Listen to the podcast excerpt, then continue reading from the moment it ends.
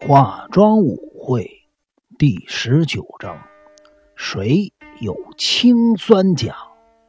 第一节：女明星的隐忧。夜已经深了，高原地区特有的寒气不断吹进万山庄宽敞的客厅里。金田一先生，你喝酒吗？照目前这个情况来看。可以说是我做生意的大好时机，麻烦给我一杯热咖啡吧。好的。过了一会儿，多奇用盘子端了好几杯咖啡进来，递给每个人一杯咖啡。日比野警官，现在应该是正片上场了。首先进行的是，日比野警官放下咖啡杯，对丰千代子说道：“凤女士。”有件事儿想请教你，我想借一步说话。不用了，我可以在这里回答你的问题，请说。奉千代子平静地看着一旁准备着笔记本和铅笔的近藤刑警，他白天高涨的气焰已经不复存在。日比野警官也不像白天那般咄咄逼人。飞鸟中西兴味盎然地看着他们两个人。那么，我开始发问了：你是昨天到达清景泽的吗？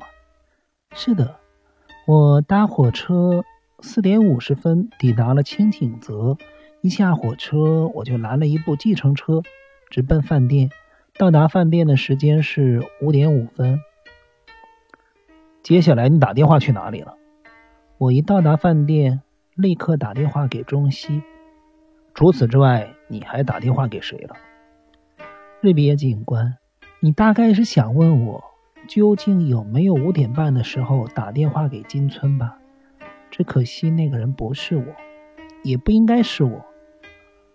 你为什么会这么说？挂断电话后，我看了一下手表，那时候是五点十分。由于再过一会儿。中西就要来饭店找我一起吃晚餐，我没有太多的时间沐浴更衣，所以在这种情况下，你认为我还会有多余的时间打电话给其他人吗？关于这件事情，日比野警官，我可以说几句吗？请说。于是飞鸟中西笑着从椅子上站起来说道：“千代子昨天打电话给我。”他说想跟我谈谈他心烦的事儿。昨天不是停电了吗？那时候我还没来得及听千代子提他心烦的事儿。不过就算我没问，我也知道他在烦什么。日比野警官，你有电视吧？电视我有啊。这位刑警，你呢？这个。我那人最近对电视非常着迷，尤其喜欢看电视连续剧。近藤刑警故意说的很夸张，来引人发笑。金田一耕助好奇的看着飞鸟中西，期待着他接下来要说的话。问题就在这儿，在美国看电影的人数已经日趋减少了。就像刑警先生所说的，每个家庭主妇做完事后就坐在电视机前，他们根本不上电影院了。所以，目前日本的电影观众已经开始被电视所取代。在这种情况下，千代子不就成了最先被淘汰的艺人吗？这怎么可能？日比野警官，这是真的。虽然千代子的片酬很高，但是当电影没落时，他将变成被演艺界最排斥的人。你知道的很清楚吗？演艺界管这种人叫做过气的明星。尽管凤千代子面带微笑的附和着飞鸟中西的话，但是他脸上落寞的神情，只有飞鸟中西才能体会其中的悲哀。因此，他现在处于左右为难的地步。千代子，你应该也听说，现在回到舞台上是最佳的选择吧？咦，这次轮到了凤千代子吃惊了，他睁大眼睛看着飞鸟中西。中西，这件事情你也知道？飞鸟中西神情严肃地说：“千代子，我并没有在你的身边安排眼线，只因为你是一名知名的演员，而我也在社会上小有名气，所以我们都容易取得各种资讯。我刚才想说的，就是现在有一个大型的剧团想找你演出。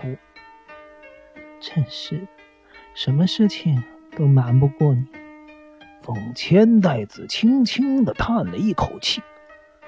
金田一耕助知道，凤千代子这声叹息，并非代表他不高兴。过了一会儿，凤千代子悠悠的说着：“这当然是一件非常光荣的事情，我也认为这是东山再起的大好时机。不过……”老实说，我对自己的这项演出并没有自信。没有这回事儿，你有演出新式话剧的经验，是个成功的舞台演员。可是，要我在二十五天当中独立支撑演出一出大型的舞台剧，我真的没有自信可以做到这一点。要是失败的话，后果不堪设想。但你终究要回答对方啊！他们希望我在二十日之前告诉他们决定如何，因为他们还要制定明年的表演行程。我现在非常的彷徨，不知道自己下一步该怎么走，这也是我来清景泽的原因。飞鸟中西看着凤千代子说道：“昨天晚上你不就已经有了答案了吗？”咦？凤千代子屏住气息，看着飞鸟中西微笑的双眼。下一秒钟，他羞红了脸，说道：“你什么都知道了？我可不是一个专门打探别人隐私的人呐。我不是这个意思。这个事儿，我们等一下再好好商量。”在众人面前说出如此亲密的话语，飞鸟中西也不禁脸红了起来。他接着对日比野警官说道：“日比野警官，千代子在进退两难的情况下打电话给我，从他说话的语气，我立刻就能感受他的心情。你想，他在那种情绪下跟我通过了电话后。”还会有心情打电话给别的男人？日比野警官一脸为难的看着金田一耕助。就在金田一耕助想开口说话时，坐在藤椅上的樱井铁雄插嘴道：“关于这一点啊，我……呃，日比野警官，什么事儿？”刚才呢，只是我个人不成熟的推论。我之所以会那么说呀，不过是从推论倒回去的一种逆向假设。呃，如果我们认定金村先生杀人啊，我是说他用氰酸钾杀人，这是一种计划性犯罪。呃，金田一先生，我这么说对不对？可以这么说，但是我不认为金村先生有那种本事去杀人呐，这其中一定有误会的。你认识金村先生？日比野警官皱着眉头问。我曾经见过他一次啊，当时西子也在场。我什么时候？我们在哪儿见过他？西子一脸吃惊的看着樱井铁雄。樱井铁雄非常镇定的说：“去年秋天，我有个朋友的作品被选中参加画展，我拉着西子一块去捧场。”结果就在画展上遇见了金村先生，他当时在一个女子的陪同下参观画展，而那个女子呢，正巧是西子大学时代的同班同学。啊，爸爸，你也认识，她是山崎先生的女儿智子。西子也在一旁附和。可是飞鸟中西只是冷冷的说了一句：“这样，那接下来呢？”在智子的介介绍之下，我们四个人一起去喝茶。漫无边际的聊了半个钟头左右吧。从许多方面来说，我对金村先生非常的感兴趣。我在一旁仔细观察之后啊，发现金村先生非常善良，同时是个十分不拘小节的人。叔叔，这么来说，金村老师跟你很像了。村上一言忽然间插了这么一句话进来，使得飞鸟中西露出一抹微笑。你这个孩子说什么呀？金村先生是个非常有才华的音乐家，只不过他的不拘小节比我严重。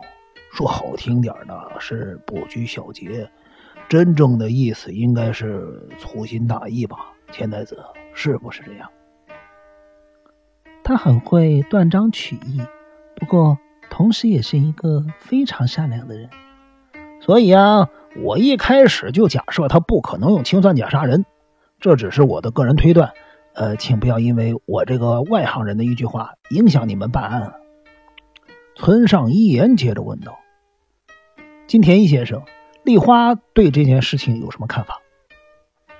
啊，丽花呢也跟樱井先生一样，他相信金村先生不可能杀人，为了这个事儿还相当气愤呢。他说呀。难道氰酸钾这种东西是随处都可以买得到的吗？如果是的话，他就要去县警局告发清井泽这一带取缔禁药不力。你别看他一副乖乖牌的样子啊，说到这儿的时候啊，他的神情相当激动了。金田一先生，他说的不是很有道理吗？呃，的确很有道理。问题就在于是谁拥有了氰酸钾，或者是谁带着氰酸钾？还有这么多人了解金村先生的为人，为什么他要躲起来避不见面呢？金田一先生，你对这一点有什么看法？金田一耕助看着村上一言说：“没有，我现在呀，刚刚开始对这个事儿有点了解。”不论别人呢说我是名侦探也好，迷糊侦探也罢，有时候我们根本无法照自己的意思去做，因为罗马不是一天建成的。金田一耕助居然在这个节骨眼儿提出这种谬论，你说的一点没错，金田一先生。听说你的老搭档等等厉警官已经来这儿了，李场英明。笑着说出这句话。